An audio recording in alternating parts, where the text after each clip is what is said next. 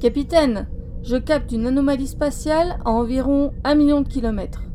Merci, enseigne. Lieutenant Marina, prenez le relais et dites-nous de quoi il s'agit. Bien, capitaine. Les senseurs semblent indiquer la formation d'un tunnel transdimensionnel. Je n'arrive pas à voir la signature qui... Essayez d'ajuster les capteurs BK Alpha, lieutenant. Cela fonctionne. Quelque chose va sortir du vortex. Ce sont les Borg Alerte rouge Levez les boucliers secondaires et tertiaires.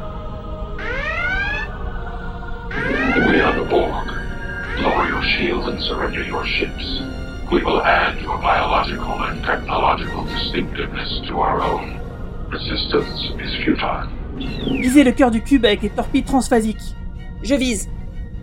Feu Ils les ont évités et ils nous tirent dessus.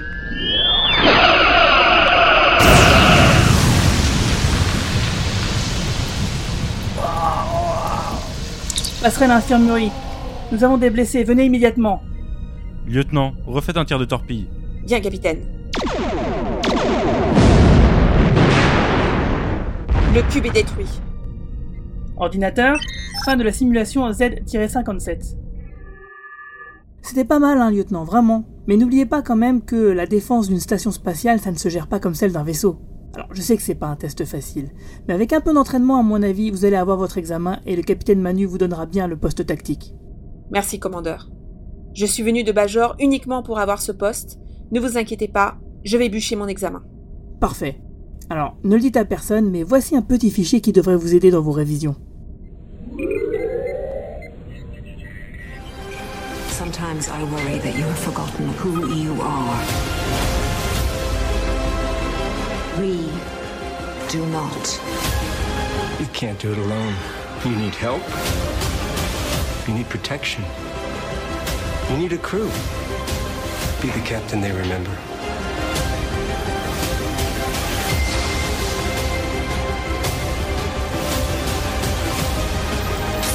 She has no idea what she truly is. She's the end of all. She's the destroyer. Program complete. Bonjour et bienvenue à tous les trekkers et trekkies de toutes sortes sur la base stellaire du Cadran Pop. Je suis Guigui et je suis bien content de vous accueillir dans ce nouveau podcast dédié à Star Trek. Podcast écoutable partout et relayé par superpouvoir.com. Alors attention, ce podcast est forcément spoiler et si vous n'avez pas encore commencé la série, je vous invite à écouter l'épisode 0 qui vous donnera une liste d'épisodes à voir ou revoir pour bien entrer dans la nouvelle série. Déjà, le deuxième épisode est sorti et nous allons analyser ça avec notre équipe de choc. On va commencer par le capitaine de la base, j'ai nommé Manu. Bonjour tout le monde, ravi de vous retrouver. Le Romulin relou de service euh, Romain Brami, Salut tout le monde ou Romulanais, hein, on sait pas. Romulien. bien. le Romulien. Et enfin la lieutenant Marina qui devrait avoir réussi son examen, non Capitaine, qu'est-ce que vous en pensez? Quel est le verdict? Ah, ça, ça- ça reste à voir encore, on n'est pas sûr. Eh ben, bonjour à tous. Donc on va entrer directement dans le vif du sujet avec euh, le résumé de Marina. Alors, aujourd'hui, l'épisode s'appelle Maps and Legends. Pour résumer sans spoiler, Dage, la jeune fille venue demander l'aide de Jean-Luc Picard, se révèle être la fille de son vieil ami Data. Mais elle meurt brutalement assassinée par des Romulans.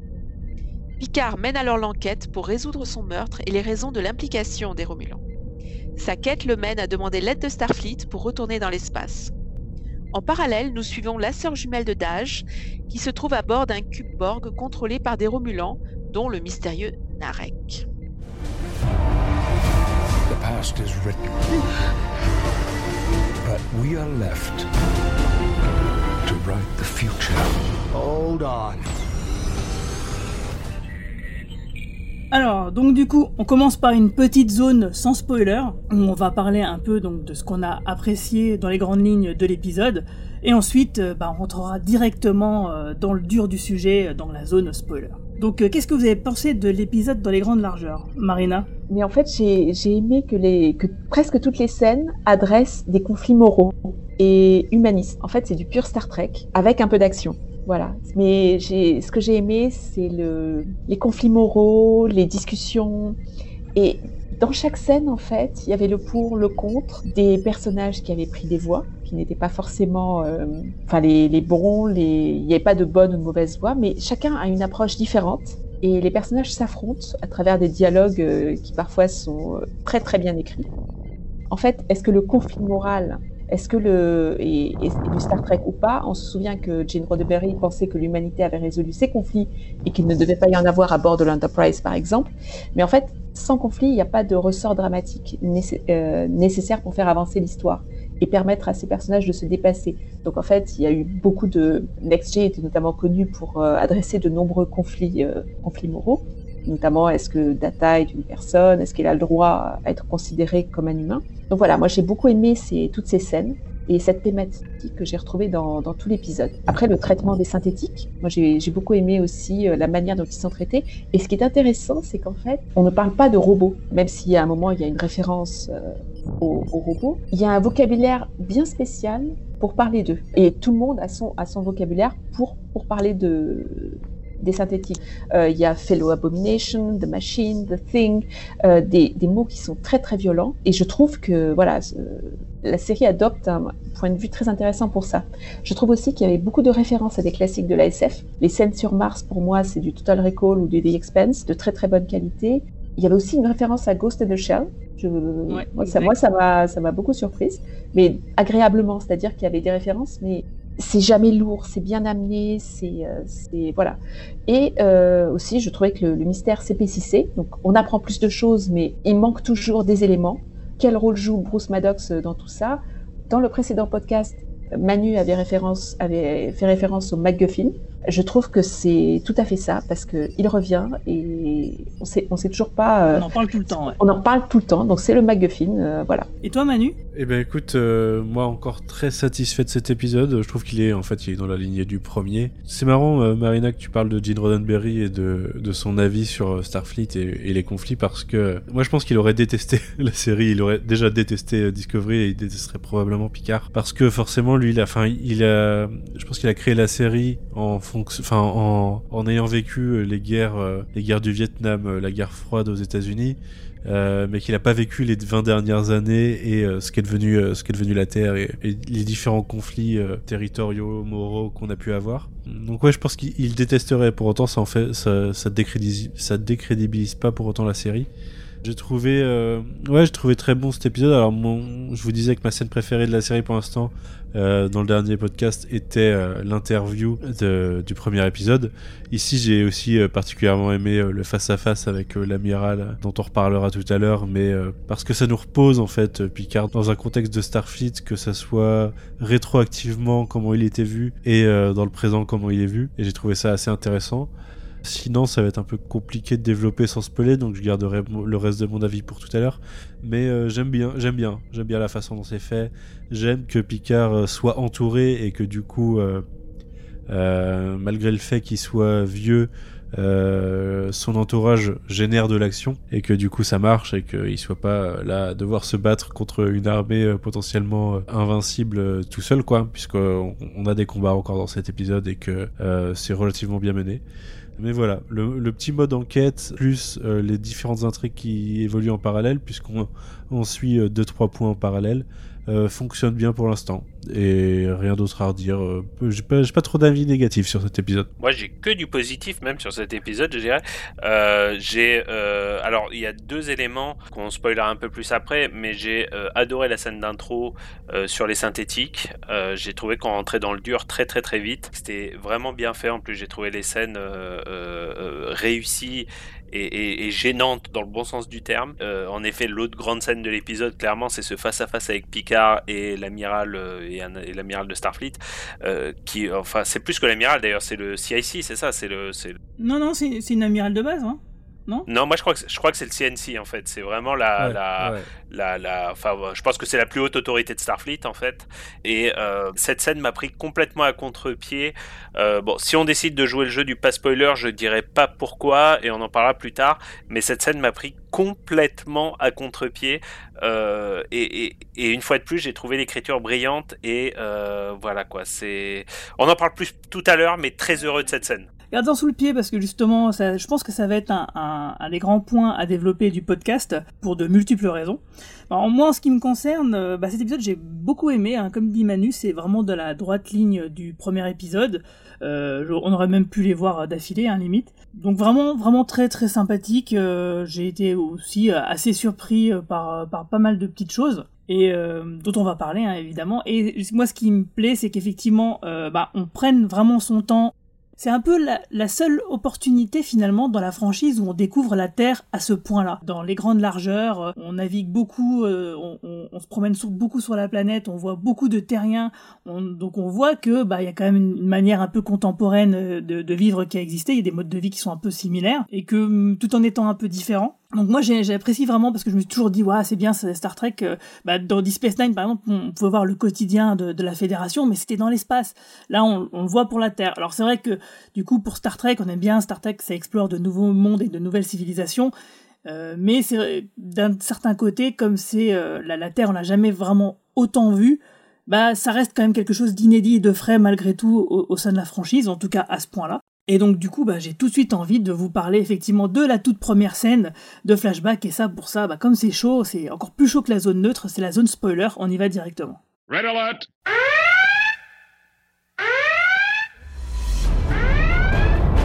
have an appointment. Your name, please, sir? Picard. P I C A R D. It's nice to see you up and around again. Have an obligation to investigate. There is no we, Jean-Luc. Admiral, I am standing up for the Federation, for what it should still represent. This is no longer your house, Jean-Luc. Go home. Donc euh, ouais, cette scène d'attaque, donc euh, la, la, première scène donc de l'épisode, c'est une scène post-générique, hein, si je me trompe pas. Euh, donc c'est un flashback qui nous montre justement l'attaque de la planète Mars par les synthétiques. Donc pré-générique, hein, C'est pré-générique, hein. Ouais, ok. euh, donc, je sais plus ce que j'ai dit, je suis, je suis très fatigué. ok, pardon, ouais, donc c'est la, scène pré-générique, effectivement. donc il y a un flashback qui nous montre donc l'attaque de Mars. Et qu'est-ce que vous en avez pensé, tiens, Manu? Eh ben, moi j'ai trouvé ça super intéressant. Alors déjà, euh, j'ai adoré voir euh, euh, cette flotte en construction où on nous balance plein de vaisseaux. J'aime les vaisseaux, j'aime j'aime voir des flottes. Excusez-moi d'être d'être aussi bas du front, mais j'aime voir plein de vaisseaux. Et ce que j'ai trouvé intéressant, c'est qu'on a des voilà, on a c'est un peu on parlait du fait qu'on voyait la Terre, qu'on voit très peu dans, dans, dans Star Trek. là, on voit des humains qui sont enfin pas que des humains d'ailleurs il me semble, qui sont, euh, qui sont euh, confinés aux, bases besognes et qui sont un peu comme, euh, enfin qui sont globalement les humains qu'on a aujourd'hui quoi, qui, qui discutent normalement. Et la brutalité, moi la brutalité m'a rappelé Battlestar en fait. et, et l'attaque, enfin le retournement des robots justement et l'attaque qu'il y a pu y avoir, j'ai trouvé, trouvé ça assez, assez bien géré. Alors après, euh, j'avais très peur à ce moment-là de voir un petit euh, Jordi Laforge dans son vaisseau se faire exploser sa race. Euh, c'est pas, pas résolu, pré-générique en tout cas. Mais du coup, j'étais sous tension toute cette scène, personnellement. Et, ah, pareil. Et j'ai bien aimé la petite, enfin le petit clin d'œil d'appeler, enfin que le, le, robot qui, enfin l'android qui déclenche tout ça soit F8 parce que ça fait Fate du coup. Et du coup, euh, c'est le robot qui scelle le destin des humains euh, sur, sur Mars, quoi. Et même euh, le destin de la Fédération par la suite. voilà, c'est le, le, détail un peu lourdeau, un peu très appuyé, mais ça marche. Moi, j'ai trouvé cette scène très très spectaculaire en fait. L'image est magnifique, de bout en bout. Et j'ai trouvé que le montage et les plans étaient très dérangeants. En fait, les, ouvriers que tu le fait que ce soit des, personnages assignés aux bases besognes, moi, ça m'a immédiatement fait penser à Total Recall parce qu'on se souvient que Quaid est un ouvrier dans, euh, enfin même dans la nouvelle de Philippe Cadic, mais euh, dans le film de Verhoeven. Et euh, ça m'a aussi fait penser à The Expense, parce que bon, il y a des personnages qui font de la terraformation. Et en fait, pour revenir au robot F8, moi je l'ai trouvé très dérangeant en fait. Son sourire, ses yeux, son attitude, tout est dérangeant et malsain en fait, parce qu'il cherche tellement à, à singer l'attitude humaine sans qu'elle soit parfaite qu'en fait c'est ça qui est dérangeant, c'est la couleur de ses yeux, son, sourire forcé. Une vraie différence avec Data d'ailleurs. Et alors justement, par rapport à Data en fait, euh, je me suis dit mais quelles sont les différences et tout ça? C'est en fait que ça montre la vie qu'aurait eu Data s'il n'avait pas été avec des humanistes à bord de l'Enterprise. On l'aurait traité comme une chose, comme comme un objet. Et comme il était au contact de gens qui évaluait toute forme de, qui appréciait toute forme de vie, en fait, Data a pu évoluer et a été accepté et a pu grandir. Là, ce personnage, on le traite, on l'insulte sous son nez. Euh, Il y en a qui cherchent à prendre sa défense, mais c'est principalement ceux qui l'insultent qui, euh, qui se font entendre. Euh, et après, bon, là, pour revenir à la, scène en elle-même, euh, le montage est extrêmement rythmé. En fait, les, ouvriers sont tués à bout portant, ils se prennent des, des coups de phaser en tête. Tout est mené, enfin le montage, la manière dont le robot continue ses missions et tue euh, le, mec euh, en, le regardant même pas. Tout ça, en fait, j'ai trouvé que la, scène était euh, très très bien montée. Et, et moi, en fait, j'ai été accrochée dès cette scène. Pas parce que il y a une bataille dans l'espace et tout ça, mais parce que le, synthétique, en fait, fait fonctionner la scène par son côté euh, bizarre et, et creepy. C'est ouais, un pantin inéluctable, quoi. Il, il, avance et on peut pas l'arrêter. Il, il va jusqu'au bout de son truc et on, se doute évidemment de, de là où. Bon, on le sait de toute façon, l'attaque de Mars, on le savait déjà avant. Et donc on sait ce qui va se passer et de le voir se dérouler sous nos yeux avec ces pauvres ouvriers qui se doutent de rien à ce moment-là et qu'on sait qu'ils vont y passer. C'est vrai que la scène est vraiment très très dérangeante. Moi, si je peux rebondir euh, sur un, point euh, vis-à-vis du fait d'affecter ces, androïdes aux tâches euh, à des tâches assez ingrates, ça m'a rappelé un épisode que j'avais mentionné dans le podcast 0 euh, de Voyager. Du coup qui est vers la toute fin de la série qui s'appelle Auteur Auteur Auteur où on sait depuis une ou deux saisons, je crois que les euh, les alors je sais plus comment ça s'appelle les IMH du coup, mais en français le, le... Les, hologra les docteurs holographiques. Ouais, voilà, les docteurs holographiques de première génération ont été réaffectés à des à des très basses besognes. Voilà, et du coup on les on les voit à la fin de cet épisode, on en voit tout un tout un tas qui sont affectés à, à des mines justement, et du coup qui sont dans des conditions euh, complètement euh, enfin inhumaines. Et euh, quand tu dis Marina que ça, ça montre ce qu'aurait pu être Data s'il avait été affecté à ce genre de tâches, bah c'est ça, c'est que euh, que ce soit Data dans l'Enterprise ou euh, le Docteur sur Voyager, les deux ont, une considération humaine au final quasiment du reste de leur équipage, alors qu'il y a beaucoup de leurs semblables au final qui sont euh, qui sont traités comme de la merde quoi littéralement. Mais là, c'est affreux le vocabulaire qui est utilisé, c'est the thing, c'est enfin des, objets des choses euh... c'est parce que Picard et Riker considèrent Data comme un être. C'est pour ça que fait on, l'accepte aussi. Il y a aussi peut-être une différence c'est que ces androïdes là on sait pas quel est exactement leur niveau de complexité. Est-ce qu'ils sont plus comme Before ou est-ce qu'ils sont plus comme Data? Et c'est peut-être ça qui fait que bah se posent pas plus, ils les utilisent vraiment comme des outils. Moi je pense qu'ils sont plus à un niveau euh, bah, comme Before tout simplement. Donc un androïde vraiment sans véritable conscience et c'est ce qui fait qu'ils les utilisent comme ça. Mais en tout cas, ce qui est le, le moi ce que j'ai noté d'informations importantes dans cette scène, c'est que effectivement ils sont piratés. Euh, ils semblent être piratés, ils ne semblent pas se révolter finalement. Donc euh, il y a vraiment l'idée une idée de conspiration derrière qui fait se poser des questions. Je pense que c'est ça en effet. Je pense que c'est une excellente scène d'ouverture qui ouvre des nouvelles interrogations plus qu'elle n'y répond. Euh, alors en effet, bon déjà il y a ce, premier point qu'on s'était posé déjà dans, dans la semaine dernière. Bon ces androïdes, c'est synthétique. Moi je suis d'accord avec toi pour dire je pense pas que ça soit des data. Je pense que ce sont des versions inférieures qui ressembleraient en effet plus à Before qu'à qu des data. Ce qui, ce qui d'ailleurs n'excuserait pas le fait qu'ils soient traités comme des comme des comme, comme, de la merde hein. euh, euh, ce qui est ce qui est quand même vraiment le cas dans, dans cet épisode Marina a mille fois raison euh, et deuxième élément très très très important euh, c'est qu'en effet, il y a quand même un gros indice qui laisse penser qu'ils ne se sont pas rebellés pour faire une comparaison à Westworld. Il n'y a rien qui laisse penser qu'il s'agit d'une rébellion des robots eux-mêmes, mais on aurait plutôt tendance à penser qu'il s'agirait plutôt d'un hackage, euh, d'un piratage organisé de ces robots. Donc je pense que ça lance une intrigue qui va être essentielle pour la suite de la série et d'ailleurs qui va nous mener donc justement directement sur la scène d'enquête que mène Picard quand il se rend à l'appartement de, de, Raj pour savoir, euh, bah, essayer de trouver des indices, pourquoi est-elle morte, qui l'a tuée, etc. Et il s'y rend avec Laris, donc euh, on va dire slash euh, sa domestique gouvernante, je sais plus comment t'avais dit Marina la semaine dernière, Romulane, Romulanaise, Romulane. Euh, qui mène donc une enquête et j'ai trouvé que c'était une scène qui était vraiment sympathique. Donc Laris qui est jouée par Orla Brady. Voilà, il, faut, il fallait que je la place parce que je trouve que c'était une bonne actrice. Euh, Badio Marina, qu'est-ce qu'on a passé de cette scène, euh, de cette scène, une vraie scène d'enquête où en fait on a deux, deux, deux scènes à deux moments différents qui se superposent et qui se répondent euh, l'une l'autre et qui font justement du coup euh, avancer un peu l'intrigue et euh, cette idée d'enquête. Ouais, alors j'ai tout de suite pensé à CSI, Star Trek. ah oui, c'est ça. Donc en fait, Grissom est remplacé par Laris et, euh, et en fait, j'ai adoré la, la manière dont les effets spéciaux étaient intégrés dans l'histoire.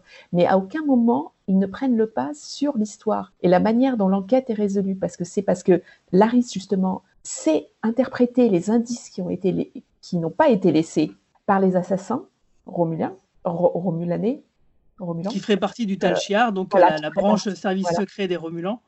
Donc c'est parce qu'elle sait interpréter les indices correctement et à la manière d'un Grissom justement que l'enquête avance et que entre l'échange entre, Picard et elle, et on comprend ce qui s'est passé.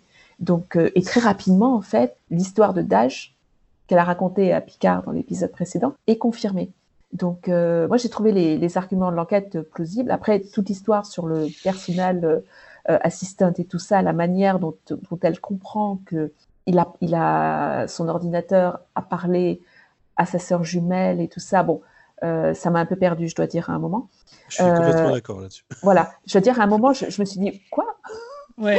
Mais euh, voilà, le, le montage entre les deux scènes était, était vraiment super. On sent qu'il y a une volonté de créer du dynamisme par le montage et ces scènes qui se répondent, la manière dont, dont Laris parle du Talchiar et du euh, Zadvash. J'ai trouvé que ça, ça apportait énormément de choses. Euh, j'ai trouvé, alors je me souviens plus du nom de, de l'homme, de, du, du compagnon de Laris. Zaban. Zaban. Zaban. En fait, j'ai trouvé que la... à chaque fois qu'il disait quelque chose, c'était soit drôle, soit pertinent. Ça apportait énormément quand euh, elle, elle parle de sa mère qui a entendu parler du Zadvash en buvant une bière et là, euh, lui dit que en fait c'est son père et tout ça. Voilà, il y avait des références comme ça, la, la référence aux morts, euh, que, qui sont les seuls à garder réellement un secret et tout ça. J'ai trouvé que voilà, la scène fonctionnait très bien, très efficace et bien écrit. C'est marrant Ouais, d'ailleurs parce que euh, je sais pas si vous vous rappelez, mais, Picard, Jean-Luc Picard est fan de Dixon Hill, ce, ce célèbre détective, et il joue régulièrement Ouais, Dixon. Hill dans, euh, dans la l'holodeck. Et en fait, cet épisode, il a un vrai aspect film noir à l'ancienne. hein, on croirait un film avec Humphrey Bogart un petit peu. euh, Picard qui mène l'enquête comme ça avec sa fidèle assistante. Et euh, je me suis dit qu'il devait, il devait prendre son pied en fait d'une certaine façon parce qu'il vit un peu ce qu'il espérait être dans, dans l'holodeck de Star Trek La Nouvelle Génération. Euh, pour le reste sur cette scène, euh, oui, euh, un peu bidon le- le- le- l'espèce de techno-babble qu'ils utilisent pour nous expliquer comment ils ont retrouvé, comment et comment, enfin, cette espèce de piratage informatique qu'elle fait pour comprendre, on ne sait pas trop ce qu'elle comprend d'ailleurs, mais par contre j'ai beaucoup apprécié l'introduction du Zadvash, en effet, dans, dans, dans, dans Marina a parlé, ce service secret encore plus secret que le Tal Shiar. C'est même une cabale, une espèce de secte. c'est même une cabale. Mais, mais d'ailleurs il y a une scène assez drôle où euh, les, les, les, amis romulins de, de Picard lui disent non mais tu sais euh, le Talchar on dit que c'est le service secret, mais en fait toute la police était secrète hein, chez Romulus donc euh, voilà J'ai- trouvé ça vachement malin parce que c'est quelque chose qu'on aurait pu entendre quand on parlait de l'ex euh, l'ex Allemagne de l'Est par exemple ou quelque chose comme ça quoi. Oui non mais en fait la police elle est secrète de toute façon chez Romulus sur Romulus et donc voilà euh, introduction d'une nouvelle police romulaine, une nouvelle police secrète romulaine que, que j'ai trouvé finalement bien amenée et, très, très excitante pour l'avenir de la série. Alors moi, je suis un peu plus partagé. Alors déjà sur la scène en elle-même, euh, j'ai eu euh, deux, deux, réflexions euh, qui, qui reviennent au vote sur le côté, le côté Dixie de Picard. ça m'est venu aussi à, l'esprit et sur le fait que j'étais un peu perdu par ce, enfin perdu non, mais ça faisait partie des facilités que je mentionnais. Euh, que je craignais pour faire avancer l'histoire, euh, des trucs un petit peu racontés à, à- la va-vite euh, pour que ça passe, ça passe bien, mais en fait, faut pas trop y réfléchir pour qu'on découvre direct que la sœur elle est sur une autre planète, quoi. Sinon, j'étais un peu perturbé, moi, par cette, pas, pas par l'histoire, enfin, le fait en, en soi que il y ait un, une organisation secrète derrière l'organisation secrète, parce qu'à la rigueur, c'est les Romuliens et on peut se dire, ok, c'est- leur truc, euh, pourquoi pas. Je trouve que c'est amené de façon facile. Je trouve que c'est euh, ah oui au fait euh, je pensais à ça c'est peut-être bien ça et puis au final ça va être enfin tu vois que ça va être l'organisation secrète derrière tout tout ce qu'on va voir dans la série je trouve ça un peu facile moi Surtout que cette organisation, visiblement, elle, elle, elle aurait une aversion toute particulière pour toutes les formes de vie artificielles, qui est clairement le sujet qui, qui nous occupe euh, d'un coup, effectivement. Donc du coup, ça fait un peu, Je trouve- je un trouve peu la que coïncidence. Et puis, euh, du coup, le sujet en plus intervient à plusieurs endroits en parallèle. C'est un truc dont on n'a jamais entendu parler, mais dont euh, l'existence va être révélée à plusieurs endroits en même temps. C'est la Euh, vraie redcon, la petite redcon des familles. Ouais, c'est des procédés scénaristiques avec lesquels j'ai un peu de mal. Euh, puisque euh, on en reparlera euh, dans des épisodes ultérieurs. Mais il y a un personnage qu'on verra dans l'épisode d'après qui va, à mon avis, aller dans ce sens-là aussi. C'est pas confirmé, mais ça semble aller dans la révélation d'un autre côté du même truc, quoi. Ce qui est problématique, en effet, c'est que, que, que les Romulins aient une, sorte de section 31 euh, Ouais. version romulanaise. En soi, ça fait plutôt sens. Il devrait même en avoir plusieurs. Mais en effet, ce qui est gênant, c'est que euh, d'un seul coup, tu as l'impression que en fait, tout Romulus était au courant du fait que euh, le Zadvash existait. Et là, en effet, je te rejoins, c'est un petit peu facile. Bah, pas vraiment, puisque eux, on sait très bien que euh, le- notre couple romulanais, bah, ils font partie du Talgiar. Donc, euh, euh, et en plus, ils disent à un moment donné que c'est seulement donc euh, les, les gens de la police secrète qui sont au courant euh, qu'il y a cette euh, autre euh, strate de la police secrète ou secte ou, ce que tu veux. Et, euh, et que du coup, euh, personne ne sait vraiment, euh, malgré tout, quels sont euh, l'objet euh, que, re- que recherche ce groupe ou que- qu'est-ce qu'ils veulent faire exactement et que si jamais tu es au courant euh, bah, de la nature même de leur objectif de leur raison d'exister tu deviendrais fou en gros alors du coup moi je propose qu'on qu'on garde un peu ce sujet là pour la partie théorie crafting parce que moi j'ai une petite théorie et j'aimerais bien vous la soumettre tout à l'heure Je peux juste dire un truc, c'est que on a un thème là, parce que on parlait du MacGuffin, qui est donc ce que recherche Humphrey Bogart dans le Faucon Maltais. Et en fait, euh, Romain a parlé d'Humphrey Bogart et en parlant de, de. Donc je trouve qu'on a un thème là.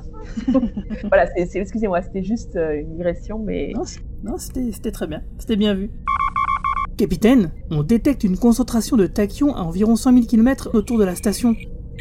Attendez, et en plus on semble avoir une transmission entrante. Sur écran. Mais, mais c'est moi. Ou plutôt, ce sera vous, capitaine. Vous dans deux semaines, pour être exact. Heureux de vous revoir sur pied, numéro 1. Euh, quoi? Mais, mais qu'est-ce qui se passe? Expliquez-vous, capitaine. Je prends le risque de vous envoyer cette transmission car d'où vous êtes, vous avez pu enregistrer en avance, mais il vous manque quelques infos qui viennent de me parvenir. Ici, le comic book Picard Countdown vient de prendre fin. Numéro 1, vous en parliez dans l'épisode 0, il s'agit du comic book d'IDW, écrit par Kirsten Bayer et Mike Johnson et dessiné par Angela Hernandez, directement lié à l'intrigue de Picard puisqu'il nous présente la dernière mission de l'amiral avant de quitter Starfleet. Comme on vous l'expliquait dans l'épisode 0, les deux premiers numéros ont montré Picard en visite sur une planète romulaine avec euh, son vaisseau Verity et son numéro 1 Rafimo Seeker qu'on voit dans la série à partir de l'épisode 2 pour tenter de préparer l'évacuation d'une planète euh, alors que la supernova qui va détruire la civilisation romulienne euh, est sur le point d'arriver. Et sur place, ils avaient trouvé une civilisation autochtone mise en esclavage par les Romuliens et dont les Romuliens se foutent totalement et qu'ils n'espèrent pas sauver en fait, euh, ce, qui a, révolté Picard. Et euh, suite à ça, ils se sont fait emprisonner. Et en fin de numéro 2, euh, Picard et Musiker s'étaient échappés grâce à Laris et Zaban, les deux Romuliens qu'on voit dans la série qui, lui servent de d'aide, on va dire, mais qui sont des réfugiés suite à la destruction de leur empire. Donc ils avaient réussi à s'enfuir. Et euh, d'un autre côté, la, la gouvernesse, euh, la gouverneure euh, romulienne de la planète avait pris le contrôle du Verity. Ici, on a un dernier numéro, du coup, puisque c'était une mini-série en trois numéros, qui vient pas rendre cette mini-série dans l'ensemble exceptionnel, puisque bon, on n'est pas sur.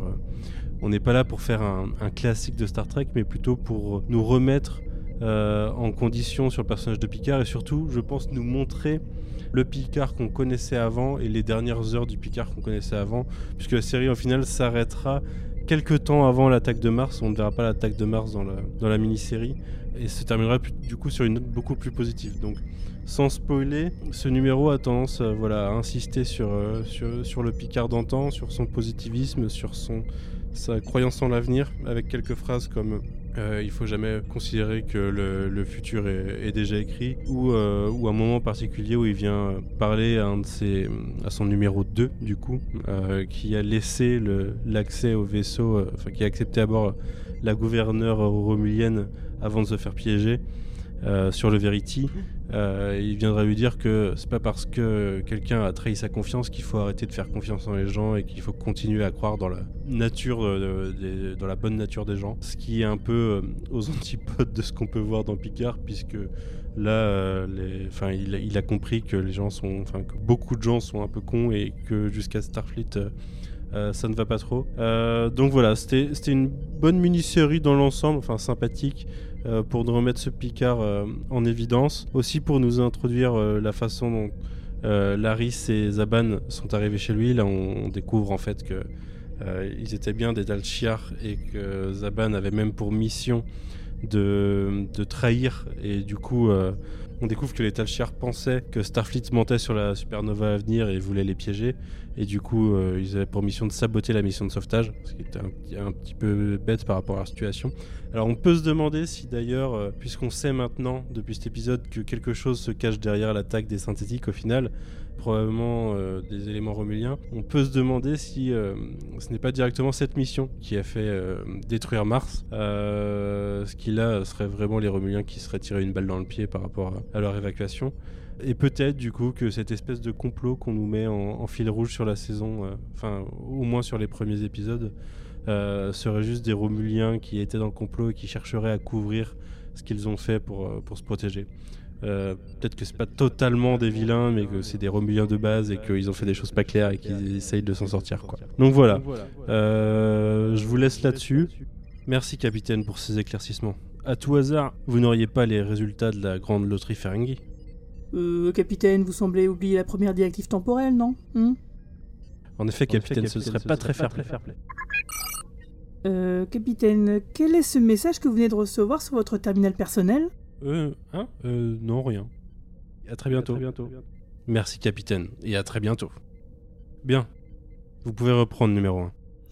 Euh, Justement, du coup, euh, là, on apprend dans la scène donc euh, d'enquête euh, bah, que la sœur de Dage euh, se trouve euh, pas sur Terre, et nous, on sait où elle est. Elle est sur le cube Borg, euh, tout qu'on on a, qu'on a découvert l'existence dans le, à la fin de la dernière scène du premier épisode. Donc, c'est un cube Borg qui semble être contrôlé par les Romulins. Euh, alors, du coup, moi, c'est avant de, vous laisser la parole pour parler de, cette scène-là, de ces scènes-là. euh, Il y a une question que je me posais parce que donc on voit des Romulans qui exploitent qui ont sans doute engagé d'autres espèces pour travailler avec eux, et donc ils démantèlent ou ils travaillent sur un cube Borg, mais comment ça se fait qu'on n'en parle pas ailleurs? Euh, Comment c'est que la Fédération, tout simplement, même les laisse faire? Euh, parce qu'on dirait qu'ils sont simplement en train de désosser euh, voilà, une carcasse d'un avion et puis qu'ils sont en train de vendre les pièces détachées, que il n'y a pas de problème, c'est légal, tout le monde est d'accord avec ça. Bah, je trouve que c'est quand même un- une entreprise assez dangereuse.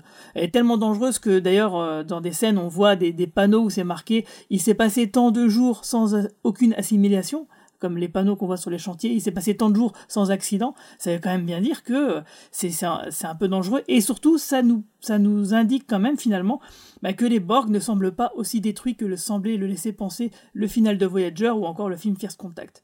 En effet, le... c'est assez mystérieux. La façon ça a introduit à la fin du, premier épisode laissait penser que c'était un truc un peu secret, etc.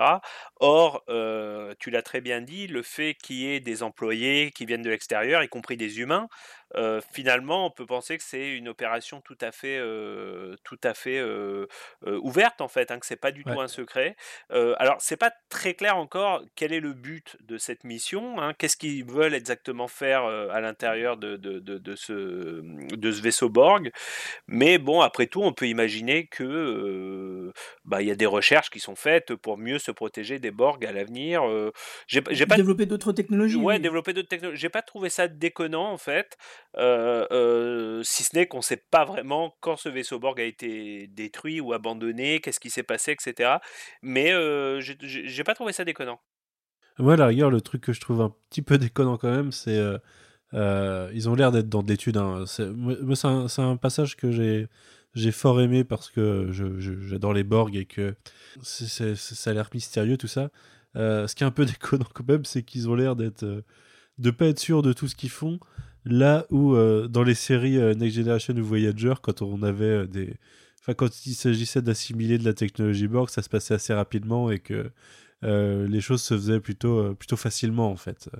Là, j'ai l'impression qu'ils ils ont mis euh, 20 ans à, à faire peu d'avancées par rapport à ce qu'on aurait pu voir dans un, épisode de Voyager, par exemple, à l'époque. Alors, c'était, c'est peut-être que c'était. Ils sont pas aidés par Seven, c'est pour ça. Ouais, c'est peut-être que c'était plutôt déconnant à l'époque de Voyager, hein, euh, mais euh, euh, je suis un peu perplexe devant ça. Après, euh, oui, moi, ce qui est mystérieux, c'est le, le pourquoi, le pourquoi de tout ça, quoi. D'ailleurs, tu parles de Guigui, tu parles de Seven. Euh, c'est peut-être une des surprises de l'épisode, ou une non-surprise de l'épisode, c'est de ne voir ni ni Seven ni Hugues, dont on sait qu'ils vont apparaître dans la série euh, un jour ou l'autre.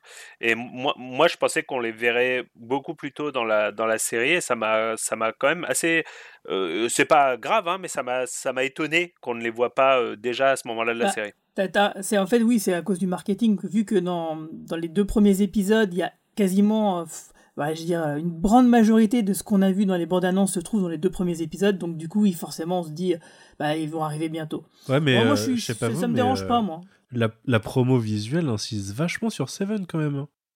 C'est vrai, c'est vrai. J'en veux quand même de plus en plus au marketing parce que euh, euh, je comprends, euh, je comprends le besoin de donner du grain à moudre aux fans, mais finalement, tu vois, si j'avais su que tous ces guests dont on sait déjà par la bande-annonce, euh, Pika, euh, Riker, Troy, Seven, Hugh apparaissaient si tard dans la série, bah, si tard, on parle que de deux épisodes, hein, mais, mais malgré tout, pas dès le début, euh, je crois que j'aurais préféré ne pas le savoir du tout et, euh, et être surpris dans le troisième Oui, ou le quatrième épisode. Bah, Data, on l'a eu quand même dès le premier, hein, dès la Ouais, première mais scène. Data, oui. Mais tu vois, euh, on en est à deux épisodes, on n'a toujours pas vu Riker et Troy.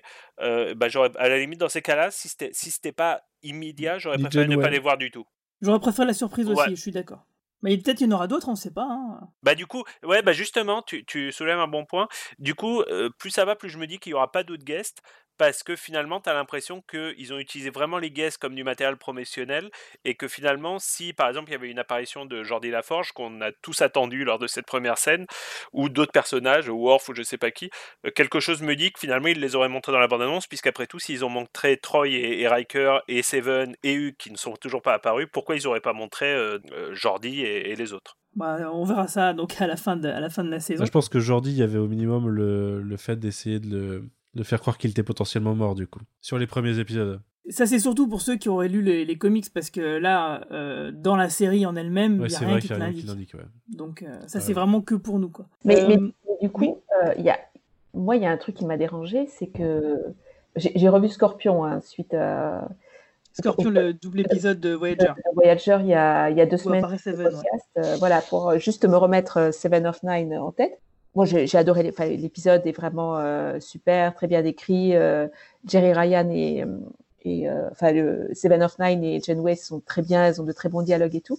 Mais après deux ou trois épisodes, en fait, le docteur réussit à retirer la plupart des implants Borg.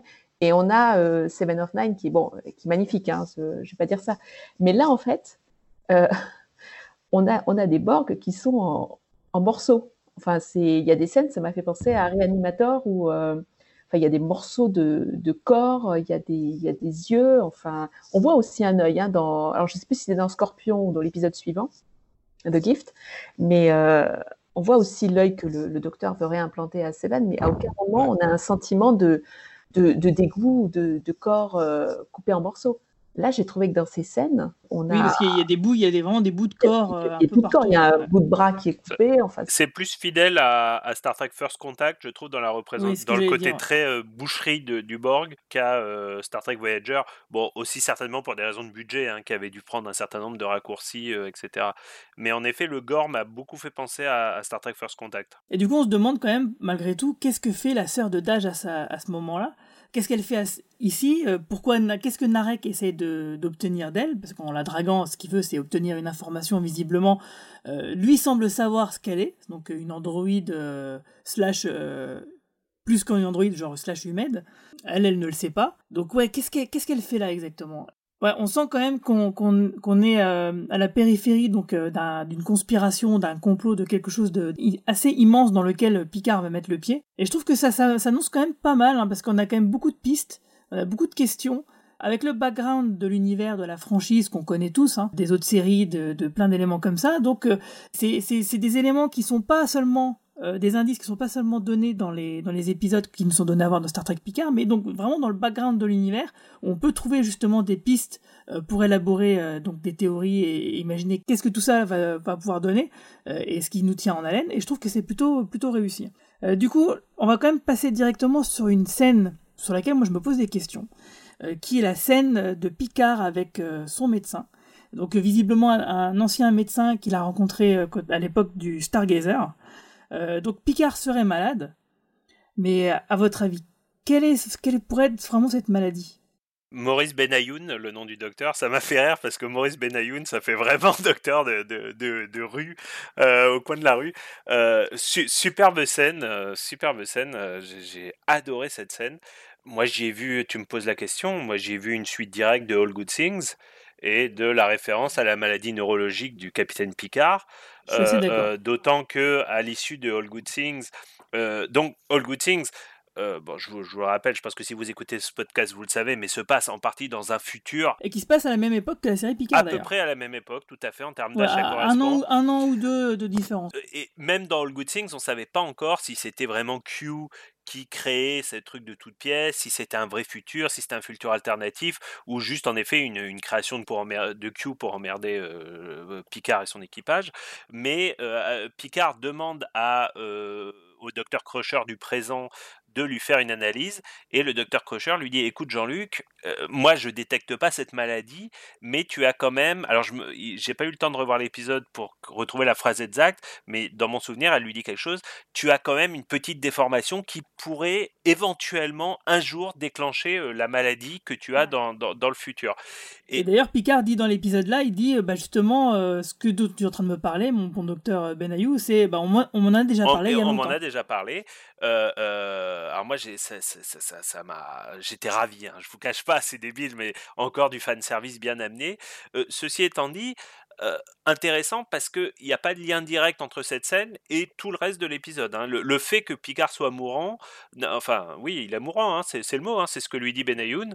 le, le, fait que Picard soit mourant n'a aucun impact réel sur l'épisode puisque c'est avant cette scène que Picard décide de mener l'enquête sur, euh, sur la mort de Dash, de, de, de, reprendre sa vie en main. Il y a une très très belle scène, alors je me rappelle plus si c'est d'ailleurs dans le deuxième épisode ou dans l'épisode précédent, mais il y a une très très belle scène où Picard dit euh, j'ai envie de vivre, euh, je, je, je, suis en train d'attendre de mourir et je veux vivre. Et j'avais trouvé cette scène vraiment remarquable, mais, mais mais elle est antérieure à cette scène de mort, donc cette scène n'a pas vraiment de lien avec le reste du scénario de l'épisode, avec les décisions de Picard, euh, euh, ce qui me laisse penser que si cette scène existe malgré tout, euh, il doit y avoir une raison. Donc, est-ce qu'il faut s'attendre à ce que ces trois saisons qui ont été annoncées de Picard soient en effet le, le, le, le, le, chant, du cygne de ce personnage qui, à ce moment-là, mourrait finalement de, de vieillesse hein.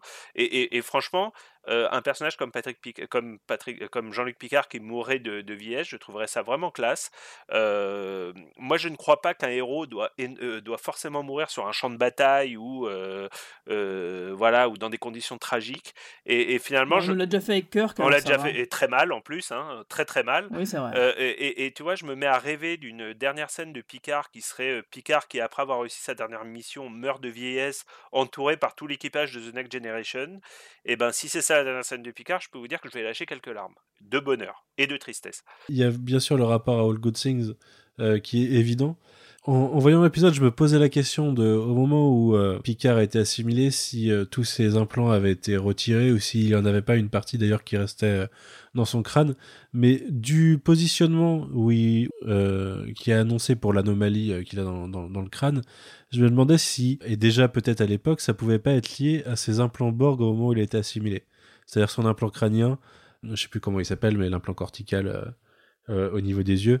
Euh, là où est placée cette, on va dire que c'est une tumeur, dans ce que décrit le docteur Benayoun, je me demandais si ça pouvait pas être lié à, son assimilation. Et du coup, l'intrigue Borg, au final, en soi, peut-être que de ça, on va découvrir que les Borg sont à l'origine de, de sa dégénérescence à terme, ou éventuellement pourraient être à l'origine de sa salvation et du coup ce soit les, les Borg qui le sauvent à terme quoi. Mmh. Ouais, c'est un point de vue intéressant. Ouais, Ça c'est franchement une super théorie là. Je...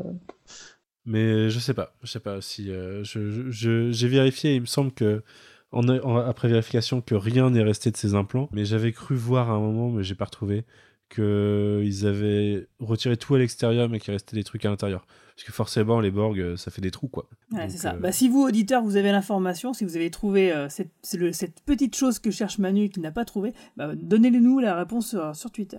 Juste, j'ai moi aussi quelque chose à ajouter, c'est que le, j'a- j'adore l'acteur qui joue le rôle du, du docteur. C'est, c'est, je l'ai vu dans plein de, de séries et tout ça. Il est, il est très très bon. Il y a une phrase qui dit à Picard, c'est mais pourquoi tu veux retourner dans le froid? Pourquoi tu veux j'ai trouvé la phrase, mais c'est, magnifique parce que l'espace est froid. L'espace, c'est, pas juste de l'exploration, c'est pas juste de l'aventure. C'est glacé, c'est la mort. Et, et la phrase, j'ai trouvé, était euh, Ouais, en fait, il lui dit euh, Est-ce que c'est vraiment le moment de retourner dans le froid avec euh, ce que tu sais? Et il dit Oui, plus que jamais. Et puis il est juste l'acteur. Hein. La- la- Il a pas envie de balancer l'info. Il a quasiment les larmes aux yeux. C'est du très bon acting aussi. Je sais pas ce que vous en avez pensé, mais je l'ai trouvé ultra touchant l'acteur. Il est, il est- il est connu et j'arrêtais pas de me dire, mais je le connais parce que je l'ai vu dans The Comish. Euh, Si vous vous souvenez de cette série des années 90 où il jouait le, le beau-frère de Michael Chiklis, vous savez, le, Ouais. le, le mec The qui Shield. jouait, euh, The Shield. Mais avant, euh, Michael Chiklis a joué le rôle d'un flic super sympa. qui Ah, avait- il avait des cheveux il avait, dans cette avait- série. Je me souviens. et ça s'appelait The Comish et hum, c'était diffusé sur France 2 ou France 3. Et Ou son RTL beau-frère- 9. et son beau-frère était joué par cet acteur qui était un, qui était un emmerdeur euh, fini. Mais l'acteur, en fait, est toujours présent dans des seconds rôles et il est, il est excellent. Et, euh, et après, alors, juste pour revenir sur les seniors envoyés dans l'espace, moi, moi ça m'a pas paru bizarre que Picard veuille retourner dans l'espace parce que il y a quelques années, John Glenn, dans, euh, à 70 ans, il, a été, euh, il, a- il est retourné dans l'espace. Donc, euh, un senior peut très bien être apte Ouais. à voyager. Voilà. Tout à fait. Et d'ailleurs, il n'y a pas que Picard qui est malade, mais aussi Starfleet, visiblement. Parce que lorsque Picard vient demander euh, donc audience à une haute amirale de la Fédération, donc de, enfin de Starfleet, pardon, euh, bon, on tombe sur une amirale qui semble un peu incompétente et qui semble aussi avoir gardé une dent contre Picard. On ne sait pas trop pourquoi, mais en tout cas, c'est euh, distillé le long des, dialogues. On sent qu'il y a un passif entre ces personnages-là. Donc là, c'est, j'ai que c'était quand même une scène vraiment très très importante, une des plus importantes de l'épisode. Qu'est-ce que vous en avez pensé, vous, Romain? Alors j'ai adoré cette scène et parce qu'elle m'a, euh, comme je le disais dans l'introduction, elle m'a complètement pris à contre-pied. Elle m'a pris à contre-pied parce que euh, le cliché de cette scène, ça aurait été en effet. euh, alors peut-être que c'est comme ça que tu l'as perçu, Guigui, hein, mais ça aurait été un gentil Picard qui vient sauver le monde et le méchant amiral lui dit d'aller se faire foutre. Et en fait, j'ai trouvé qu'elle n'a pas du tout été présentée comme ça. J'ai trouvé qu'elle est présentée comme un Picard un petit peu trop sûr de lui, un petit peu vaniteux, euh, qui rentre dans Starfleet un petit peu sûr de lui. On sent ce côté vaniteux parce que quand il rentre dans Starfleet, il est un petit peu vexé hein, de voir que le jeune, le jeune, voilà, alors que le jeune est Il sympathique, pas, hein, il fait son travail, mais bon, voilà, Picard, euh, bah si, il y a longtemps quand même. hein. Et euh, quand elle va, il va voir l'amiral, il fait alors amiral, j'ai besoin d'un vaisseau de six personnes, de machin, ouais. truc bidule. Il fait sa liste de courses, et là, tu t'attends à ce que l'amiral En disant si ça vous arrange, vous pouvez me mettre capitaine. euh. oui, voilà, c'est ça. Oui, oui, exactement. Et, et, et, et donc, moi, moi, je me disais, pendant toute la scène, je me disais, c'est bizarre d'avoir écrit ça comme ça, euh, c'est pas très, c'est pas très fin et tout. Alors, je me disais que l'amiral allait lui répondre euh, soit oui, soit non. Mais en fait, elle lui répond ni oui, ni non. Elle lui répond, mais va te faire foutre, quoi. Elle, elle- elle- elle- elle s'énerve, elle lui dit, mais, mais comment tu Tu nous as laissé tomber, tu fais une interview à la télé pour dire qu'on est des merdes, et tu viens me demander un vaisseau, mais dégage, quoi. Et, en fait, euh, là où j'ai pas exactement la même perception, perception que toi, Guigui, c'est que euh, moi je trouve que la réaction de l'amiral dans la façon dont la scène est écrite et la façon dont la scène est, tournée et, jouée, j'ai trouvé qu'elle était finalement assez, même si on ne sait pas encore exactement dans quelles conditions euh, Picard a quitté Starfleet et dans quelles conditions il a posé sa dème, euh, j'ai trouvé que euh, la réaction de l'amiral était assez compréhensible en fait. Je suis d'accord avec toi. Moi, je disais juste qu'elle était, elle me paraissait incompétente, surtout à cause de la deuxième scène où quand elle va appeler la Commodore plus tard en venant se plaindre un peu, en, balançant un peu le- sa rencontre avec Picard un peu comme un ragot. Et c'est ça que j'ai trouvé que elle, est, on sentait que ce personnage-là, ok, peut-être elle avait raison de réagir comme elle réagissait, mais qu'en fait elle avait quand même malgré tout pas du tout creusé les choses et que finalement euh, son interlocutrice, donc la Commodore O, euh, la Vulcaine dont on va parler tout à l'heure, bah elle, euh, elle a bien compris la portée du truc et Et voilà quoi, c'est-à-dire que notre amiral, euh, elle, parle de choses sans savoir de quoi elle parle. Mais moi, j'ai trouvé au contraire que c'était une preuve de compétence parce que bien qu'elle en veuille à Picard, elle le respecte suffisamment pour savoir que. bah, Parce qu'il faut admettre, il y a un autre truc qu'on n'a pas dit sur cette scène, c'est qu'il demande un vaisseau et tout, et il expose une théorie qui est, qui est sur le papier euh, vraiment très tirée par les cheveux, hein, si tu si t'as pas suivi le reste et tout. Et malgré ça, elle décide de contacter la chef de la sécurité de Starfleet pour lui dire écoute, Picard c'est un vieux con, on est tous d'accord, mais euh, il m'a il m'a dit ça, peut-être que ça vaudrait le coup d'enquêter parce que bon, quand même, ça, ça, ça me, ça m'intrigue. Donc moi, j'ai trouvé qu'elle faisait le boulot euh, jusqu'au bout, cette amiral. Ouais, raison, voir les simplement, ouais. euh, simplement, euh, bah, elle trouve que Picard est, est puant d'orgueil, quoi, hein, euh, puant Ouais, d'orgueil. Mais, elle représente bien la bureaucratie de, de Starfleet dans, l'idée. Il y avait encore, euh, je trouve, des, des purs dialogues. Bah, y- déjà, il y a le, euh, le cheer fucking Brice quand elle réagit au début. non, mais tu te prends vraiment pas pour de la merde, quoi. Mais il y a le, il y, a, il y a un échange où il lui dit, c'est pas la fédération de décider quelle espèce viewer, et il lui fait non mais si, si si, euh, euh, c'est à nous et en plus on l'a fait. Et, euh, et je trouve le, le côté bureau, enfin bureaucratique, le mec derrière son bureau qui va décider de, de l'avenir d'une espèce, euh, plutôt bien rendu. Et, et, ça, et en plus, ça, ça, ça insiste un peu sur ce que je disais du. J'ai l'impression qu'on a toujours vu Picard trop idéaliser la fédération au final, parce qu'il le dit lui-même. Euh, il dit euh, je, je, quand il parle de, de- du sauvetage romulien, j'essayais de défendre ce pourquoi, enfin ceux que la, la fédération représentait. Et au final, euh, ce qu'on nous dit, c'est bah ouais, mais la fédération elle représentait surtout ses intérêts. Et, et toi, tu représentais un idéal qui est, qui est, pas le nôtre. Ah bah justement, ça me permet de rebondir, euh, parce que si on parcourt les forums de fans comme moi, on constatera qu'il y a quand même beaucoup de fans parmi les plus exigeants et les plus anciens qui trouvent qu'il y a quelque chose qui apparaît dans, Star Trek Picard un peu comme un point noir, une ligne rouge euh, bah, qui avait déjà été franchie par Discovery et la Kevin Timeline. Bah, il s'agit du fait que bah, l'utopie de la Fédération et de Starfleet était vraiment mis à mal et limite, pour certains, euh, disaient que ça se transformait en dystopie. Alors moi, je, vais remettre un peu les choses en perspective. hein. Euh, Il y en a qui considèrent que euh, le court métrage prélude à Picard Children of Mars, avec deux enfants qui se chamaillent et un corps enseignant qui a un comportement un peu proche euh, à, nos, contemporains, bah, ça suffit pour dire que c'est une dystopie. Alors moi, je trouve que c'est carrément exagéré, évidemment. Mais c'est quand même peut-être une critique qui a, un fond pertinent, et en tout cas, la question, elle mérite de se poser, et je trouve que tu viens de le faire, justement, Manu.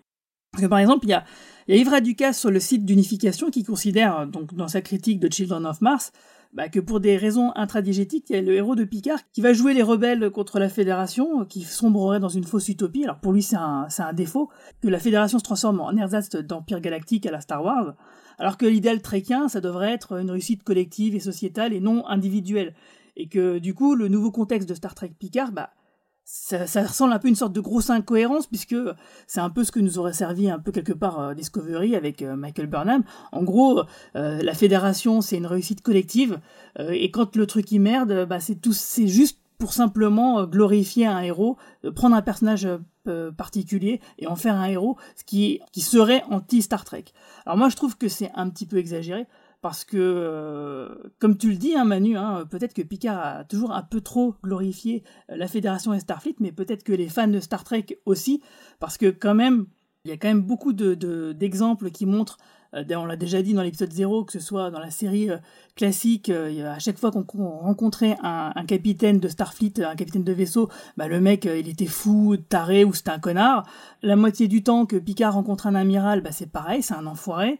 Même dans Voyager, hein, la seule fois où Voyager croise un, un vaisseau euh, galactique de la Fédération, bah, c'est parti en couille. C'est à chaque fois, c'est des gens qui n'ont pas eu le cran euh, des personnages principaux. Guigui, le capitaine Kirk lui-même, quand Spock lui Mais- dit, le- exact- quand Spock lui dit, euh, Je les, voulais les finir Klingons, là-dessus. ah excuse-moi, excuse-moi, excuse-moi. Je voulais finir là-dessus parce que c'était, c'est vraiment le point d'orgue et justement, euh, il y a un, un véritable parallèle à faire avec Star Trek 6, euh, donc Terre inconnue, où euh, effectivement, là, c'était les Klingons qui se mouraient à cause de la destruction de leur lune Praxis. Euh, donc c'est vraiment un parallèle à faire avec ce qui se passe là avec les Romulins et la, la destruction de, de Romulus. Et euh, déjà à l'époque, la moitié de Starfleet et de la Fédération ne voulait pas aider les Klingons. Et Kirk en faisait partie et leur disait, mais laissez-les mourir. Laissez-les mourir, C'est laissez-les la phrase mourir. que dit Kirk, il dit laissez-les mourir. Et c'est. Spock. C'est, c'est la force de persuasion de Spock euh, et de son père Sarek euh, qui a mené la fédération pour que justement la fédération tende la main aux Klingons. Mais à l'époque, la moitié de, Starfleet était contre. Et était tellement contre que parmi le complot euh, qui devait, qui était fomenté pour empêcher la guerre entre les Klingons et la Fédération, eh ben il y avait des Romulins, des Klingons et des putains d'amiraux de Starfleet. Donc, euh, je suis, je suis désolé. Je sais que euh, Yves Raduca, lui, il se dit bon bah voilà, c'est des exemples qui existent. Euh, Pourtant, la liste d'exemples de là où est c'est des hein, elle est quand même assez longue. Elle est super longue. Lui, il considère que bah c'est des petits trucs comme ça qui sont, c'est comme des virus et qui sont ensuite euh, éliminés par euh, ce qui est le système que représente la, la, la fédération, comme s'il avait un système immu- immunitaire. Mais très bien. Moi, je veux bien la, la métaphore. Sauf qu'au bout d'un moment, à force d'être attaqué par des déviances de plus en plus fréquentes et qui pourraient être justifiées justement par une post-guerre avec le Dominion, qui pourrait avoir eu des conséquences qu'on n'imagine pas, bah, on peut très bien imaginer que finalement, bah, les anticorps ils fonctionnent plus et qu'au bout d'un moment, tu attrapes la fièvre et que tu peux être malade aussi et que c'est une période où la Fédération et Starfleet n'est plus Starfleet et que Picard, oui, a raison d'être et c'est peut-être le dernier anticorps qui reste finalement. Un dernier point euh, en la défense de l'amiral, qui est complètement lié à ce que tu viens de dire. Il y a, il y a une scène où euh, on comprend que c'était pas les méchants amiraux de Starfleet contre le contre Oui, euh, l'amiral. Picard. C'était une bonne partie de la Fédération qui euh, n'était pas d'accord pour des raisons idéologiques, morales ou tout simplement stratégiques avec Ou le de fait revanche aussi, ou, hein. ou de revanche, Ou de mais, mais revanche. aussi stratégique avec le fait euh, de, de, consacrer toutes les ressources de Starfleet au sauvetage d'une race qui jusqu'à présent a quand même été assez belliqueuse envers la Fédération. Donc c'était pas une fois de plus, on n'est pas dans un truc qui est totalement manichéen, les méchants amiraux contre le gentil Picard. C'était euh, un débat interne au sein de la Fédération. Et puis si on, ajoute aussi le- l'exemple de Kirk euh, qui voulait laisser mourir les Klingons, euh, même s'il avait des raisons, parce qu'effectivement des Klingons avaient tué son fils, euh, mais c'est quand même une forme de racisme hein, malgré tout, de la part de Kirk. Il y a aussi euh, Capitaine Cisco qui a fait aussi des choses qui n'étaient pas jolies jolies finalement hein, dans la saison 6, si vous vous souvenez de Deep Space Nine. Voilà, il y a des choses qui ne l'empêchent pas de dormir. Ce qui veut quand même bien dire que malgré tout, dans cette utopie, euh, effectivement, il y a des choses qui déconnent, mais ça n'en fait pas une dystopie pour autant. On en est loin. Faut pas hein. déconner. Non, non, on est très très loin d'une dystopie, hein, parce que là, pour le coup, je regarde beaucoup de SF, c'est, on, on en est très très loin. hein, C'est, euh, Mais effectivement, c'est un risque. Ce que Picard essaye d'éviter, c'est que la Fédération atteigne ce point de non-retour. Mais pour le moment, on n'y est pas, on n'y est pas encore. hein. On est quand même, euh, a priori, sur deux cadrans euh, relativement bien unis dans cette, cette galaxie, quoi. Alors voilà, je me suis un peu emporté, hein, mais c'est parce que. ah, Non, mais c'était, très intéressant comme théorie. Je trouve que ces fans euh, qui sont très euh, puristes, entre guillemets, euh, en tout cas qui ont une vision euh, de la saga qui, qui finalement est un peu arc-boutée sur euh, ce que dégage la nouvelle génération et Picard. Parce que c'est toi, Manu, je crois, qui l'avait dit dans l'épisode 0, que Picard représente quelque part euh, l'esprit euh, Ouais, de la Fédération, l'esprit ouais. bienveillant de Star Trek. Et qu'effectivement, euh, c'est comme si cette aura euh, avait englobé euh, toute la franchise. Sauf que non, la franchise, elle est, elle est multiforme, comme la Fédération. Il y a, il y a des idéaux, et dans ces idéaux, bah, il y a toute une, il y a plusieurs personnes. Il y en a qui adhèrent complètement, il y en a qui adhèrent à moitié, il y en a qui adhèrent aux trois quarts, il y en a qui adhèrent pas du tout. mais- Il y a un peu de tout, quoi. Il y a une philosophie, mais la plupart du temps, ça se résume à une personne qui va prendre la décision. Ça, je trouve qu'on le voit, on le voit beaucoup dans Next Generation, on le voit beaucoup dans Voyager aussi avec Janeway qui euh, régulièrement refuse euh, de prendre la mauvaise décision et préfère sacrifier son équipage ou euh, ou, euh, ou son vaisseau plutôt que d'aller mettre en danger quelqu'un d'autre parce qu'elle défend le truc. Mais il y a souvent des personnes qui s'opposent à ça.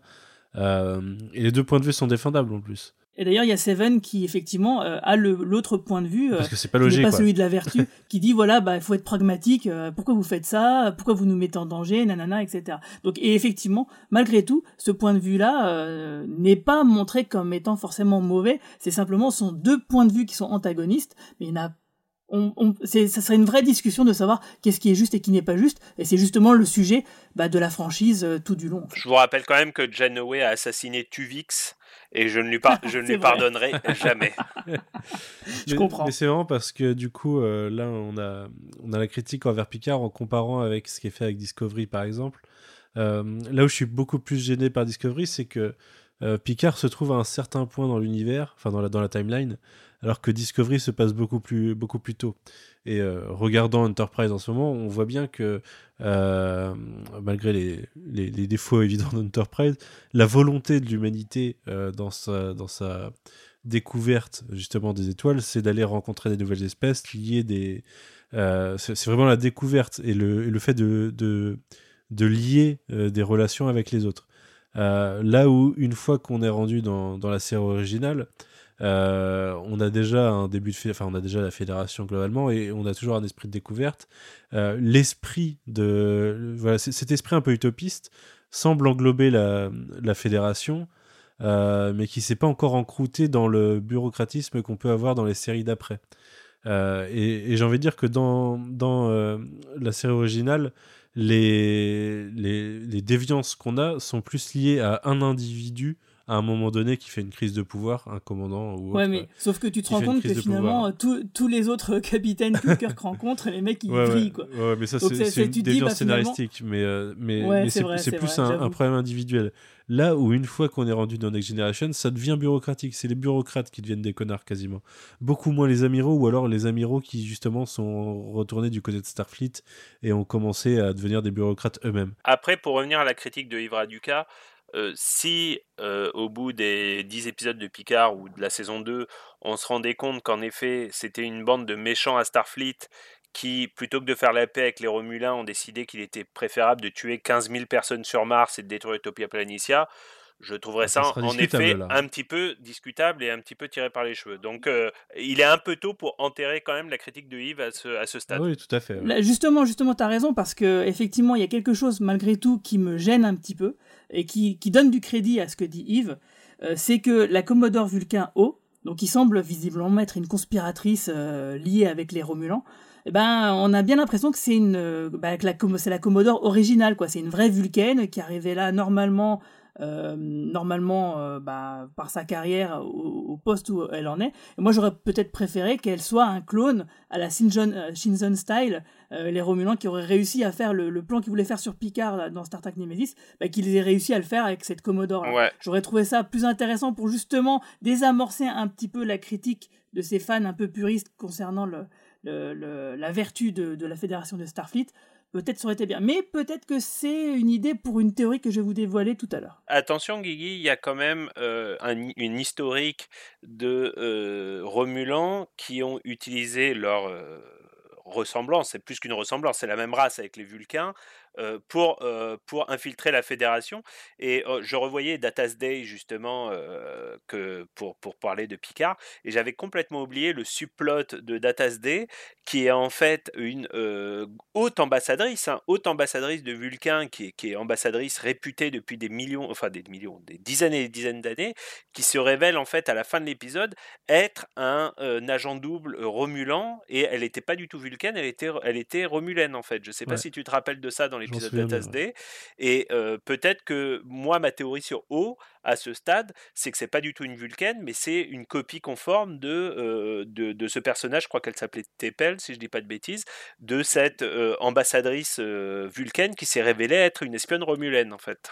Oui, tout à fait. Non, mais il y, y, a une jurisprudence. Mais simplement, moi, ça m'aurait quand même plu vraiment de, de, se dire euh, le plan de Nemesis a, fonctionné ici et que du coup, voilà, l'honneur de la Fédération des Starfleet est, sauf. Et, si, ça se trouve, c'est Control qui est arrivé euh, au 25e siècle et siècle et qui a, oh, euh, qui a infecté une vulcane et puis c'est tout. Bah, du coup, on, va directement aller dans la partie théorie, hein, même si on y est déjà de plein pied.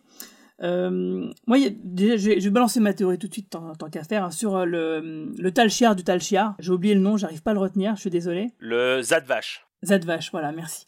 Dans, dans cette idée euh, qu'il déteste, il déteste effectivement tout ce qui est robotique, cybernétique, etc. Euh, que bah, leur but, a priori, ce serait de, de détecter bah, euh, où sont euh, les, les, avancées de, de Maddox pour les exterminer. Pourquoi, pourquoi cette, cette haine, etc et que le Commodore O serait donc une Vulcaine qui pourrait très bien en faire partie d'ailleurs de cette secte, hein, pourquoi pas. Et, du coup, j'ai une idée un petit peu dingo euh, qui, rappellera donc bien sûr Galactica Battlestar. C'est et si finalement la, race des Romulans n'était pas que des espèces d'androïdes qui auraient été créés, qui auraient muté au point de devenir organiques par les Vulcains en fait. Parce qu'on sait que les Vulcains et les Romulans, c'est donc à la base c'était une seule et même race et qu'il y a eu un schisme et que les Romulans se sont barrés euh, il y a très longtemps, euh, au point où les Vulcains ont presque oublié leur existence. Euh, voilà, donc c'est ce qu'on voit dans la série classique avec l'épisode La balance de la terreur, si je me souviens bien du titre. Et donc voilà, je me disais, et si, les Vulcains euh, avaient créé donc une race robotique qui serait de- devenue organique, un peu comme euh, le, le chemin que suivrait Dage, et aurait donné les Romulans, et les Romulans eux-mêmes euh, essaieraient de refouler cette vérité. Euh, et c'est ça qui, justement, si jamais un Romulan apprenait euh, l'existence, la raison d'être de cette secte, eh ben, il deviendrait fou. Alors peut-être c'est un peu tiré par les cheveux, je sais pas ce que vous en pensez. C'est un peu taré. J'espère pas en vrai, parce que trop Battlestar dans l'histoire, en, effet. Ouais, ça ferait vraiment trop. Ouais, on est d'accord, ça euh, ferait trop pas, Galactica. moi, ouais. moi, je- j'aurais tendance à penser que ça, ça irait à l'encontre de la technologie de l'époque, euh, enfin, au niveau de, de ce qui pouvait être créé euh, par les Vulcains à l'époque. Mais euh, je sais pas, tu me, tu me laisses un peu perplexe. Moi, j'avais développé une théorie un peu voisine, Guigui, et, je pense qu'elle est fausse, mais elle m'excite pourtant. On a les Borg qui sont présents dans Picard, et euh, pour l'instant, euh, on n'a pas vraiment de raison. On ne sait pas pourquoi les Borg sont inclus dans, dans, cette série Picard. Et on sait qu'ils vont l'être de plus en plus, puisqu'il y a Seven of Nine qui va apparaître, il y a eu qui va apparaître, etc., etc. Et si, dans le passé, les Romulins avaient expérimenté d'intégrer des éléments cybernétiques euh, dans des êtres vivants, par exemple d'autres Romulins, et que ces êtres cybernétiques les avaient complètement échappés et avaient donné naissance à une race extraterrestre qui s'appellerait les Borg. Les Borg. Et si les Romulins avaient eux-mêmes créé les Borg et que cette expérience leur aurait complètement échappé. J'ai ça expliquerait pourquoi le Zadvash est devenu complètement euh, euh, euh, Dingo. dingo des, des- des cybernétiques et pourquoi cette histoire a été complètement enfouie dans l'histoire des Romulins. Le truc que ça n'expliquerait pas, c'est pourquoi les Romulins sont apparus dans le Delta Quad- Quadrant, donc à l'autre bout de l'univers, et pas dans le Alpha Quadrant. Mais ça expliquerait euh, pourquoi euh, les Borg ont une importance dans Picard, alors que pour l'instant, c'est loin d'être évident. Bah moi, les, Ouais, les Borg dans Picard, je les vois un peu comme une euh, sorte de, de résistance, en fait. Euh, si toute vie cybernétique est, euh, est euh, interdite, euh, les Borg restent quand même une euh, semi-cybernétique, et du coup, ils sont potentiellement en danger, quoi. Donc je, je, je les voyais comme une sorte de résistance, et la position de Seven, je la voyais un peu comme ça. Mais, euh, mais je sais pas. Enfin, j'a- j'attends de voir ce que ça va donner par la suite, mais... C'est vrai que pour le moment, on n'a pas beaucoup d'éléments pour euh, vraiment théorie crafter, mais euh, bon, voilà, on fait ce qu'on peut. hein. T'as pas une théorie, Marina, toi?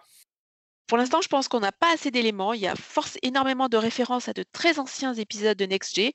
Je pense notamment à, ces épisodes de la, de la saison 2. Mais alors, par contre, toutes ces références à ces anciens épisodes, le fait qu'on picore énormément dans différentes saisons et tout ça, je trouve que d'abord, il y a une vraie volonté de fanservice, mais c'est pas innocent. Je pense que c'est la volonté des scénaristes d'être extrêmement malins. Et je pense qu'ils nous donnent plein, plein d'indices pour qu'on aille chercher à travers les différentes saisons. Parce qu'en ce moment, je suis en train de regarder plein, plein de saisons dans le désordre, plein d'épisodes. Et en fait, à chaque fois que je tombe sur un épisode, je trouve qu'il y a parfois des références Star Trek Picard. Et euh, voilà, donc je pense qu'en fait, ça nous invite à revoir beaucoup d'épi- d'épisodes pour pouvoir se, projeter et faire une théorie. Alors, euh, il se trouve que hier soir, j'ai revu euh, un, des, premiers épisodes avec la fille de Tasha Yar, c'est là. Et en fait, je me suis dit, après tout, pourquoi pas? Alors, je sais que dans les bouquins, elle, est, je crois qu'il y en a dans un des comics ou dans des bouquins, elle est morte. Ou après, ils l'ont fait revenir. Ils l'ont fait revenir dans beaucoup de jeux vidéo, dans pas mal de supports de comics, de bouquins. Donc, je me dis, pourquoi pas après tout euh, un épisode où c'est là reviendrait Parce que Alors, c'est marrant que tu dis ça parce que justement, je voulais le garder pour le podcast de la semaine prochaine. Mais j'avais aussi la même théorie par rapport à celle-là qu'on a vue la dernière fois dans le double épisode d'unification. Et c'est vrai que ce personnage n'a pas d'arc narratif complet qui se termine, quoi, qui, euh, qui a un point culminant. Et donc, effectivement, on pourrait très bien imaginer qu'elle revienne et que ce soit elle qui soit derrière tout ça, tout à fait. Euh, du coup, on n'a pas parlé de, euh, du moment où Picard va partir, va vouloir partir à l'aventure et du coup trouver un vaisseau. Euh, on, nous, on nous mentionne du coup euh, les noms de Riker, de, de Worf ou de Jordi. Donc on sait que Jordi est vivant du coup euh, via, via cette scène. Euh, il n'est pas mort. Sauf que Picard ne veut pas les, les appeler parce que il sait qu'ils viendront, il, vi- il répondrait direct à l'appel, quel que soit le risque, et il veut pas les mettre en danger. Et il, se- ouais, il se mettrait en danger. Du coup, il lui, décide ouais. de quelqu'un qui, enfin, de chercher quelqu'un qu'il déteste. Euh, et du coup, on a l'introduction du personnage de Michel Hurd dans cet épisode, qui est que nous on a découvert dans le dans le comic book puisque c'était son, son numéro 1 dans le comic Ouais. book, euh, avant qu'il quitte Starfleet du coup. Euh, toute fin d'épisode, euh, je Je je sais pas trop quoi en penser pour l'instant. On nous présente. Alors en fait, je suis un peu perturbé par le côté euh, assez classique de la relation de euh, le personnage euh, qui peut plus voir l'autre personnage, mais ils vont réussir à travailler ensemble. Et euh, c'est un, procédé scénaristique qui qui me saoule un peu parce que on pourrait avoir. Ça, ça nous ferait gagner du temps, parlent, ouais. Ouais, ça Ça, ça nous du gagnerait du temps ouais. et il n'y a pas besoin d'avoir de la friction partout en fait. Euh, mais voilà, euh, je vous... c'est peut-être mon seul point noir en fait. S'ils se peuvent pas se saquer, c'est ju- justement pour justifier qu'ils l'appellent pas Riker, euh, Worf ou La Forge, par exemple. Moi, c'est comme ça que je l'ai vu. hein. J'ai trouvé l'argument par contre pas mauvais, c'est-à-dire qu'on on pouvait légitimement se poser la question pourquoi il va pas voir euh, Riker, Worf et Jordi? Euh, en effet, euh, Picard sait qu'ils sont tellement fidèles qu'ils seraient prêts à sacrifier leur carrière puisqu'apparemment ils ont toujours une vie. carrière ou leur vie et, et le passé le prouve hein, puisque déjà dans Insurrection ils avaient accepté de, de suivre Lock and Load comme disait Data ils avaient accepté de le suivre donc j'ai trouvé l'argument euh, passable Euh, bah après pour le personnage en fait on le voit quasiment pas hein, le personnage de, de Non, comment non. elle s'appelle euh. Raffi. donc euh, je pense qu'on la, on Raffi. la découvrira plus dans le prochain épisode Par contre, il y a un truc qui m'a un peu déçu, c'est que quand, quand ils citent justement les persos qu'ils pourraient aller voir, ils auraient pu citer Miles et ils auraient pu citer Janeway, puisqu'on sait que Janeway il la connaît de de euh, enfin ils se parlent quoi. Et Miles a commencé dans Next Generation, Miles O'Brien, et j'aurais trouvé intéressant de le réintroduire dans cette euh, dans ce groupe en fait. Ouais, mais ils étaient pas si proches que ça quand même. Ouais, mais après. euh, Il n'était Oui, pas, oui. pas aussi proche que le corps euh, crew de, de l'Enterprise. Donc, euh, euh, par, contre, par contre, ça interroge une fois de plus sur euh, euh, du coup comment ils vont intégrer Riker parce que euh, bah, il vient de dire euh, j'ai pas envie de leur parler parce que j'ai pas envie qu'ils sacrifient leur vie.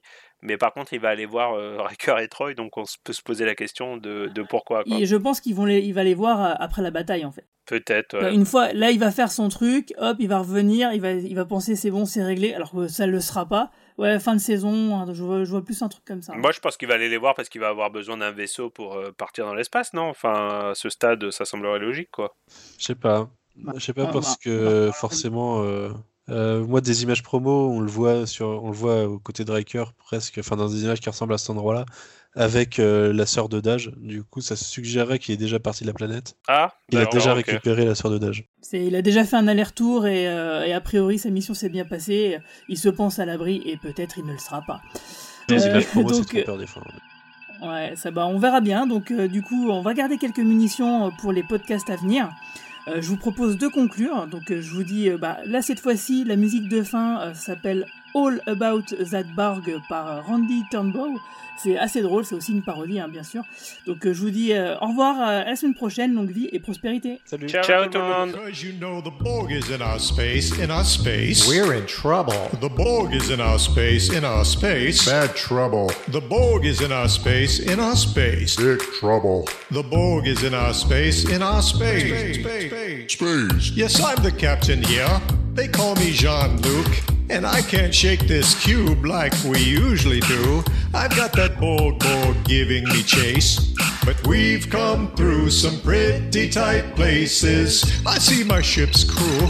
They're working it non-stop. They know this ship can kill. Worf, make it rock. Let's kick some Borg booty. Let's light them up. Or they'll assimilate us from the bottom to the top. Program complete.